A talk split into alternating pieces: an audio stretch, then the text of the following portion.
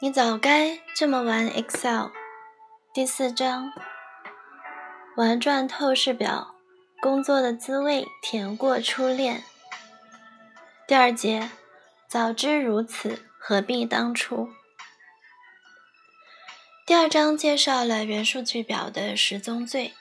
之所以出现错误的表格设计，并非我们的主观意愿，而是。在不熟悉 Excel 的规范和功功能时，为了更好的完成工作所采取的一种补救方式，初衷其实都是好的。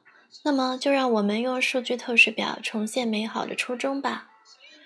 拖出合计行，错误设计之提前合计，初衷是得到按某字段汇总的合计行。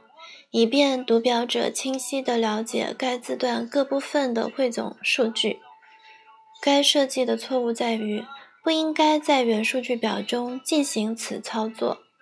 根据原数据表，如果用数据透视表来重现初衷，只需把月份拖为一级行字段，日期作为二级行字段，天数作为数据项，进行求和计算。就可以得到同样的结果。变出汇总表，错误设计之月组代庖，初衷是得到分类汇总表。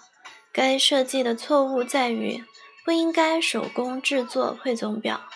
月组代庖有两种情况，最令人揪心的是，只有分类汇总表，没有原数据表。见图四杠三十，这是一种无法弥补的过错。就工作本身而言，操作者前期所做的努力因此被彻底抹杀；而对于企业，没有原数据如同没有过去，而不知道过去就无法预知未来。根据原数据表，如果用数据透视表来重现初衷。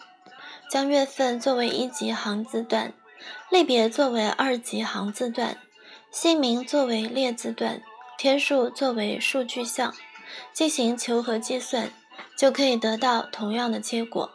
不一样的是，这张分类汇总表来源于原数据表，并创建于新的工作表，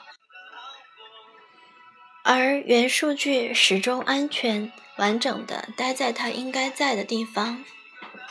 拆分原数据的偏方，错误设计之原数据分表记录，初衷是让表格看起来更直观，并且方便查询。该设计的错误在于不应该将原数据分别记录，这样会造成数据难以合并，也影响了对原数据整体的查找、筛选、排序及汇总。轻者。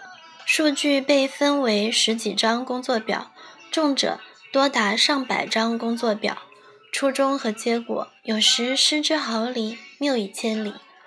如果用数据透视表来重现初衷，则既能拥有完整的原数据表，又能将数据分页显示，而页字段在其中发挥了关键作用。但要注意一点。数据透视表分页显示的概念是将分类汇总表分页，而非将原数据分页。所以，我们需要运用一些方法，让分页显示的效果看上去是原数据被拆分。首先，将需要分页的月份拖入页字段，然后按照原数据表的顺序，将各个字段依次拖入行字段。并隐藏所有的汇总项，见图四杠三十三。接下来，调出数据透视表工具栏，打开数据透视表下拉菜单，点击分页显示，见图四杠三十四。由于只有一个页字段，所以分页显示的字段选项也只有一个。于是选中月份并确定。数据就这样被 Excel 智能拆分，见图四杠三十五。用分页显示功能拆分原数据算是偏方，它最正统的用法是拆分汇总表，以便他人查阅或者将其批量打印。例如，将全年的请假分析表分成十二页，显示为每个月的汇总表。职场感悟：羡慕甜不如学习苦。数据透视表使用起来确实很爽，但是如果没有正确的元数据表支持，它是不能充分发挥作用的。我们与其羡慕使用数据透视表时的爽，不如多学习在这之前细致而辛苦的准备工作。职场上很多事情也是一样。当我们看到别人小有成就时，应该多多思考和借鉴他成功的原因，看他是如何一步一步走过来的。学习别人的苦胜过羡慕别人的甜，否则我们就会活在无尽的攀比之中，永远无法改变现状。吃不到葡萄，咱不说葡萄酸；谁吃着葡萄了，咱就虚心向他请教方法去。第三节，汇总报表拖拽有理。同样是通过数据透视表变出来的汇总表，可读性有时却相去甚远。有的汇总表我们横看竖看都看不顺眼，怎么读也读不懂他想表达的意思；有的却清清楚楚，将数据背后的意义展现得淋漓尽致。造成差异的根本原因是我们在变表时采用了不同的字段排列顺序。可别小看它，它和我们着装的顺序一样有讲究。一个身着白衬衣、黑西装、系紫色领带的帅哥，的确是帅哥。但如果他把西装、西裤套在头上，西服围在腰间，白背心外穿。白衬衣打底，领带系腿上，这位帅哥就会被医生带走。分类汇总表一定要别人读得懂、看得明白，所以字段的拖拽有一些规则需要遵循。躺着不如站着。有的汇总表非常宽，迫使我们在阅读的时候。必须从 A 列看到 Z 列，感觉很不方便，也不舒服。见图四杠三十七。现代人的阅读习惯不同于古代。如果你把汇总表做成《清明上河图》，只会让你的同事和老板无从下眼。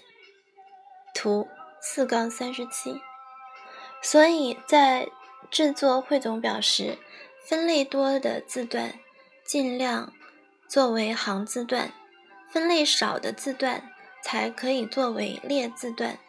见图四杠三十八，这样比较有利于在一个页面上显示更多的数据内容，也符合一般人的阅读习惯。形象地说，我们在拖拽字段时，一定不要让汇总表躺着，而要让它站起来。根据 Excel 默认的数据结构，工作表中的行数比列数多出几百倍，整个工作表是姚明般的身材。我们做汇总表，当然也要与 Excel 的审美标准保持一致才行。按天汇总要不得，虽然日期是原数据的一个属性，但通常情况下。不建议按照日进行汇总，很少有企业需要管理每一天的经营状况，并制定以天为单位的工作计划。按日汇总，无异于提供了一份无法决策的报表，也就失去了制作它的必要。当然，有几类企业比较例外，如生生产企业和快递企业。生产企业可以用透视表得到每日各生产线各类产品的排产计划汇总表，以便合理组织生产力。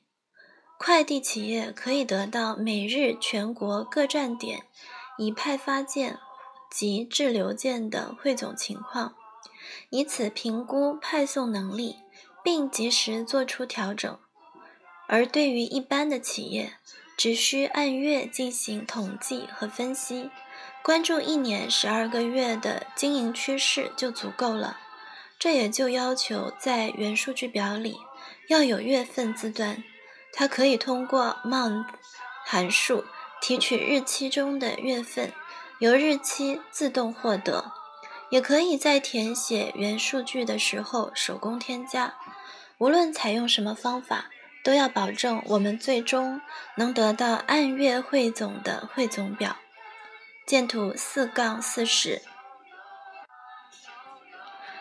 其实还有一种更牛的方法处理日期，这在后面的内容中会详细介绍。不超过两个列字段，当汇总表的列字段超过两个，我们就无法正常理解数据的意义了。数据透视表的逻辑是：先展开第一级字段，在第一级字段的每一个分类下展开第二级字段，以此类推。如图四杠四十一所示，在贵州贵州省下面显示了贵州省的所有行业，然后在每个行业下面又显示所有的营业状态。这不仅造成一页的信息量非常少。而且让人看不明白各字段之间的关系，这类汇总表阅读起来异常困难。做汇总表时，两个列字段是极限，一个列字段是标准。建议大家在任何时候都尽可能只设置一个列字段，其余想要汇总的字段可以按顺序添加在行字段。只要把这个表换个方向，感觉就会好很多。汇总跟着文字走。我常听人说，数据透视表里的字段拖不好，大家似乎不知道应该先添加什么，再添加什么，添加到行字段还是列字段。的确，要制作分析角度准确的汇总表。需要操作者有很强的逻辑思维能力，而且在制表前必须想清楚什么是第一关注点，什么是第二关注点，谁是谁的从属关系，以及该如何表达这种关系。其实，我们想要表达的意思往往已经到了嘴边，只要手和嘴保持一致，一份准确的汇总表就能轻松获得。说到一致性，我想起一件事：曾经有一个朋友在写公式时遇到麻烦，他想不明白他想要的结果如何用正确的公式来表达。有一天，我们刚好约着吃饭，他带上了笔记本，指给我看。我想在 D 这个单元格得到 A 单元格和 B 单元格的和，减去 C 单元格的值。我该怎么写这个公式？我确信当时我呆住了。这个问题，回过神来，我叫他做了一件事，让他把刚才说的话再慢慢的说一遍。于是他说：“我想在 D 这个单元格得到 A 单元格和 B 单元格的和，减去 C 单元格的值。”我告诉他：“你已经知道答案了。”然后。就没有再和他讨论这件事。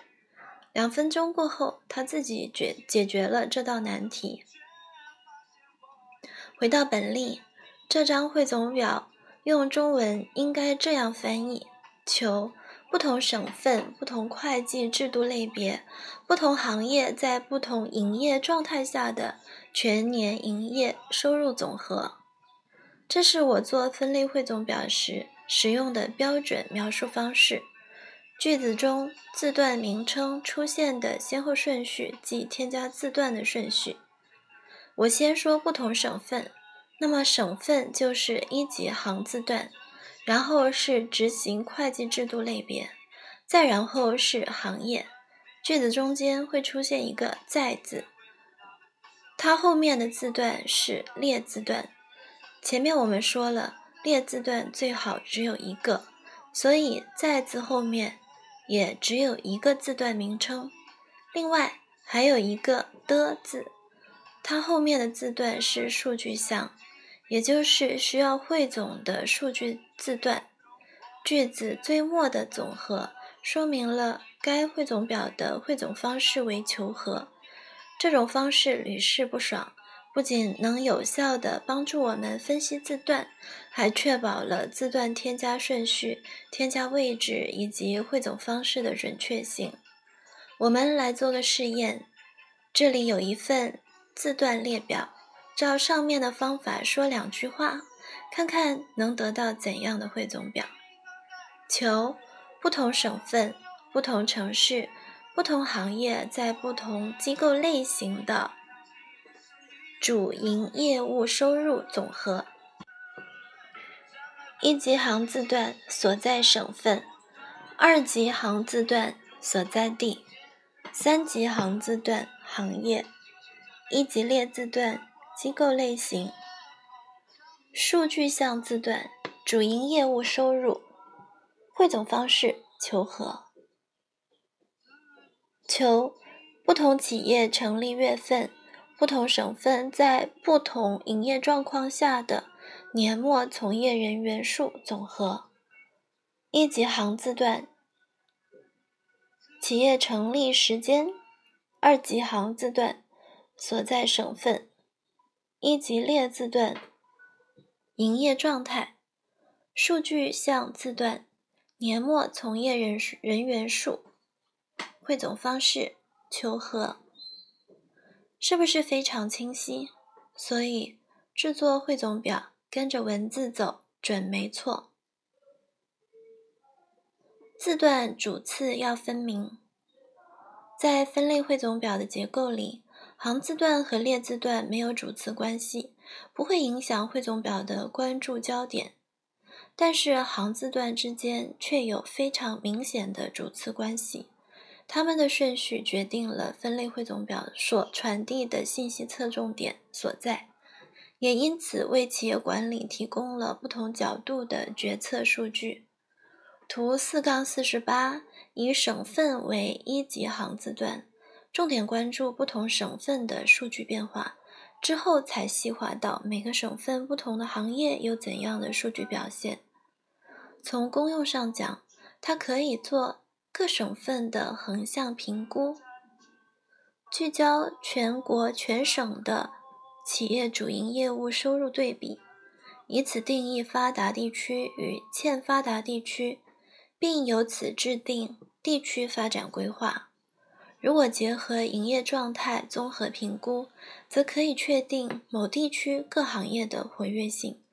推断出该地区经济处于快速发展期还是衰退期，然后制定相应的经济政策，重点扶持高速发展的行业，并加大力度帮助夕阳产业尽快转型。如果调整汇总表行字段的顺序，数据意义就会发生本质的变化，如图四杠四十九。当把行业作为一级行字段时，关注的重点就不再是地区发展了。从这张报表的数据内容来看，我们更容易联想到国民产业结构、行业发展、国民消费等问题。是不是某些企业完全主导了国民经济的发展？应该如何避免泡沫的产生？关联行业的数据。是否比例正确？其中出现了什么问题？国民消费的流向如何？在消费集中的行业，企业的营业状态如何？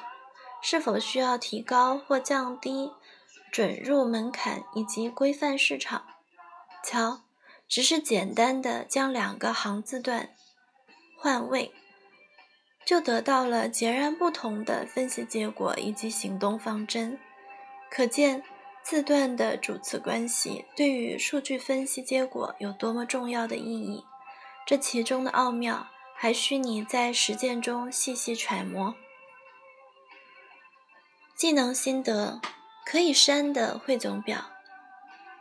手工制作一份复杂的分类汇总表，犹如建造一栋摩天大楼，需要夜以继日的辛勤工作。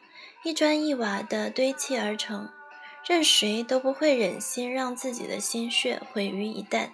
因此，电脑里就存放着各式各样的过渡报表、最终报表、报表版本一二三、报表年份 A、B、C、报表月份甲、乙、丙。随着工作年限逐渐增加，文档库会越变越大，分类会越来越细，到最后，找一份报表都将成为一项工作。就企业而言，核心员工调岗后，大量的报表交接也会令新人无所适从，适从，从而产生一系列的工作问题。但如果这栋摩天大楼只是孙悟空的一根猴毛变出来的，我们就不用太紧张它了，只要猴哥在，猴毛无限多。原数据表与汇总表的关系正该如此。删表只是一个概念，本身并不重要。重要的是，由于可以删表，代表我们已经掌握了正确的方法，能够快速准确的制表。这种能力将为我们个人提供更多的机会。像往常一样，你抱着笔记本进了老板的办公室。在汇报过程中，老板提出 N 个问题，他希望不仅仅看到一个角度的分析数据，可是他没有提前告诉你。换做从前，你也许会默默记下他所有的要求，并答复：“好的，我尽快统计，预计要五个工作日，下周三之前向您汇报。”现在你可以直接打开原数据表，当场变给你的老板看。并和他一同分析数据，这样不仅表现了你出色的工作能力，也缩短了老板决策的时间，同时争取到更多与老板相处的机会。不知不觉中，你和老板的距离就被悄悄地拉近了。第四节，巧妙组合日期。在用透视表做分类汇总表时，有一个特殊的字段值得单独说一说，就是日期。原则上，任何数据分析都应该基于特定的时间范围，否则数据就没有意义。如果我告诉你我奢侈了一把，花了整整一万块钱，你的第一个问题一定是：多长时间花的？一年花一万不多，一分钟花掉一万。奢侈，可实际上这样的理解也不完全正确。你还应该问我一个问题：通常你一年花多少？三千。那么对我而言，一年花一万真的已经非常多了。所以在分析数据时，除了要按时间范围进行汇总，一般还要对比相同时间范围内的数据变化情况。不管怎么说。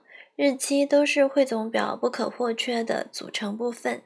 下面，我们就以这张办公用品领用表见图四杠五十为例，聊聊日期的事儿。日期字段怎么放？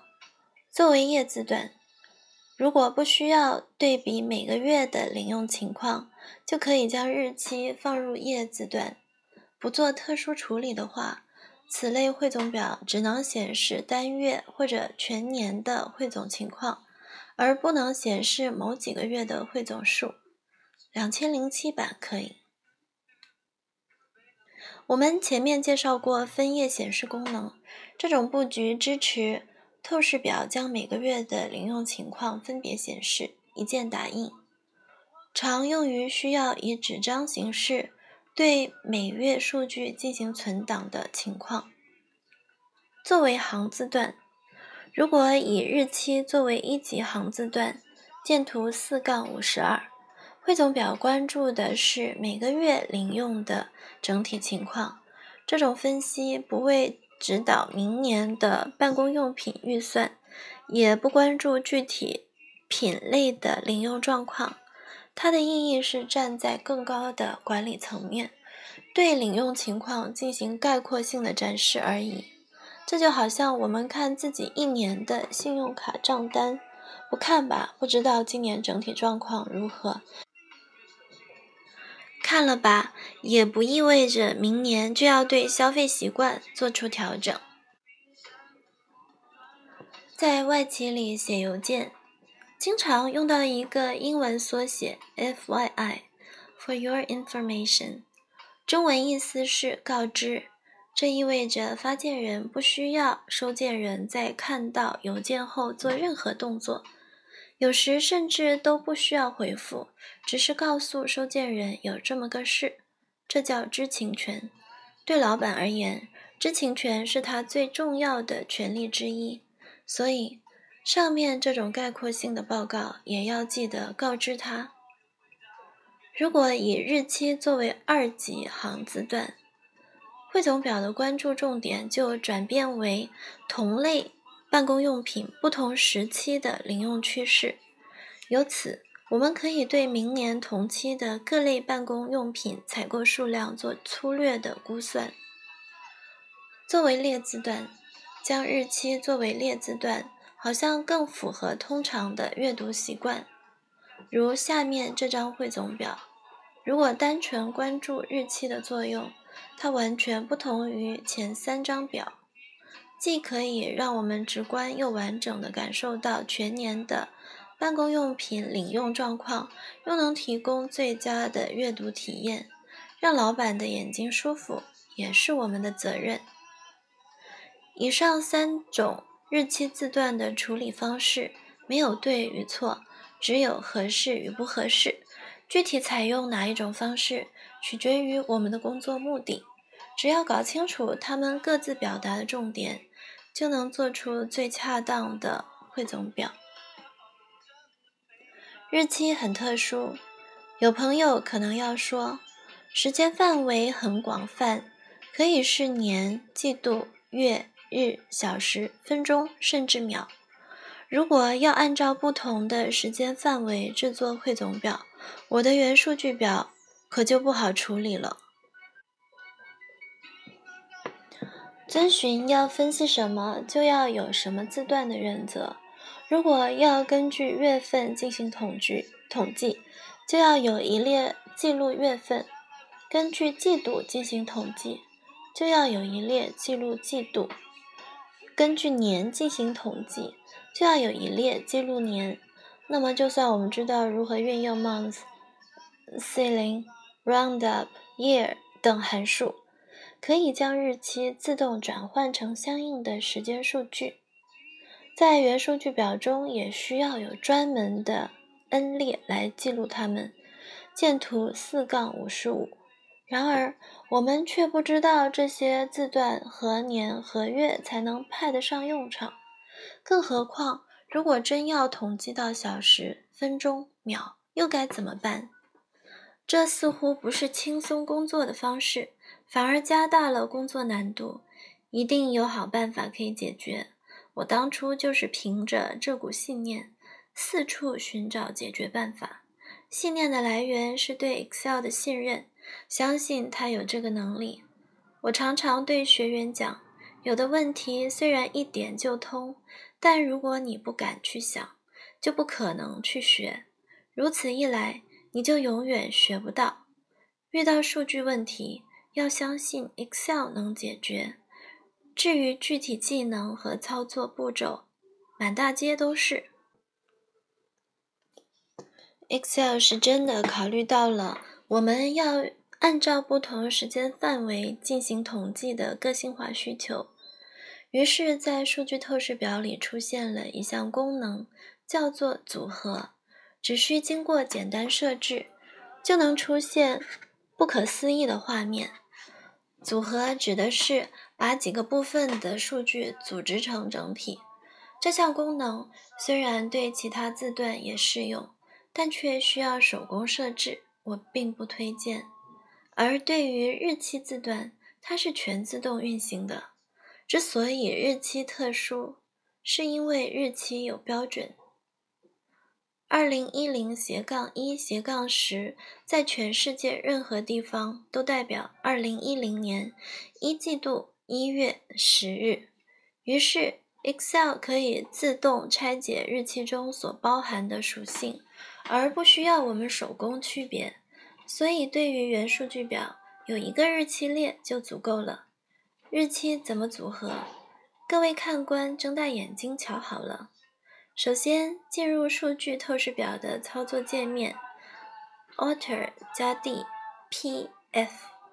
当我们把日期字段拖入行字段区域后，会得到一个密密麻麻按日期汇总的报表。接下来，只用两步就能得到不一样的汇总表。第一步，在日期字段数据区域的任意单元格。点鼠标右键，选中组合，哦，选中组及显示明细数据下的组合。从两千零七版开始，直接在右键菜单中叫做组合，或者创建组。第二步，设置期望的汇总时间范围，可以多选。点击确定即完成。如果设置了按月进行汇总，就会得到忽略年份的月领用情况。如果设置为按月、按年月进行汇总，就会得到不同年份、不同月的领用情况。还可以按年、季度进行汇总，得到不同年份、不同季度的领用情况。或者按年、季度、日进行汇总，得到不同年份、不同季度每一天的领用情况。看看他，在回想当初做这么多份报表时是多么的痛苦，甚至绝望。可是现在两个步骤轻松搞定。细心的朋友还会发现，汇总的时间范围竟然可以到小时、分、秒。谁敢说组合不牛？如此工作，心情如何？谁用谁知道。正确的日期才特殊，组合好用，可是也有前提：日期格式必须正确。日期的录入原本只应是一个小技巧，可是，一旦录入错误，上面提到的福利我们就无法享受到。所以。我在此隆重的为日期再写一小节。在为好几个客户做培训前的报表咨询时，我都发现一个简单却严重的问题：他们几乎所有的报表里的日期都是错误的。日期的错误并不是指把二零一零斜杠一斜杠十录入为。二零一零斜杠二斜杠十，数据内容是否正确，我管不着，也没法管。我所说的日期错误是，对 Excel 而言，他们录入的压根儿就不是日期，这就严重了。既然 Excel 无法判定录入的日期内容为日期，也就无法为其拆分属性，从而无法智能得到组合后的汇总表。我们说过。原则上，所有汇总表都应该基于某一个时间范围来制作。如果 Excel 不能识别日期，就意味着所有的汇总表都要手工打造。难怪做表成为很多人心中的痛。日期常见的错误录入方式有以下几种：典型，以点为分隔符号录入的日期，如二零一一点一点十。空格型，以空格为分隔符号录入的日期，如二零一一空十一空十。外星型，以地球以外的语言为分隔符号录入的日期，如二零一一 at 一 at 十，或者二零一零 and 一 and 十。正确的录入方式虽然有很多种。常见的却只有两种：减号型，以一杠为分分隔符号录入的日期，如二零一一杠一杠十；正斜杠型，以斜线为分隔符号录入的日期，如二零一一斜杠一斜杠十。其他格式的正确日期。通过设置单元格格式就能找到。检验日期是否正确的方法很简单，将单元格格式设置为常规。如果日期变成了一组数字，就是正确的日期；如果日期仍然是日期，就是错误的日期。例如，单元格内容为二零一一斜杠一斜杠十，设置为常规后，变成了四零五五三，代表日期是正确的。单元格内容为二零一一点一点十，设置为常规后仍然是二零一一点一点十，代表该日期是错误的。这是什么道理？这里就涉及 Excel 中日期的本质。我简单为大家介绍一下，Excel 默认的起始日期为一九零零斜杠一斜杠一，在系统里。它代表第一天，用数字一表示。以后每增加一天，数字就增加一。二零一一斜杠一斜杠十，距离一九零零斜杠一斜杠一有四万零五百五十二天。四零五五二加一等于四零五五三，于是四零五五三就代表了。二零一一斜杠一斜杠十，正因如此，两个日期才可以做减法，得到的结果为它们相隔的天数。一个日期包含很多字符，一个个的输入可不是好办法。输入二零一一斜杠一斜杠十要敲击键盘九加一次。这还没算上喝了酒没睡醒、心情不好、输错重来的次数。咱们学一个快捷键，只用一加一次就能准确输入当前的计算机日期，让效率提高五倍。Ctrl 加分号，再按回车，搞定。有的工作需要记录当前当前日期。别再看手表或者系统时钟了，看的时候是二十点十六分，输入单元格时就已经变成二十点十七分了，不但不准确，还很麻烦。还是用一加一个动作准确输入，Control 加 Shift 加分号，再按回车，搞定。如果你正在使用的元数据表已经存在。大量的错误日期，不用担心，只要将错误的分隔符替换为减或斜杠就可以修复了。替换就不用再讲了吧，你懂的。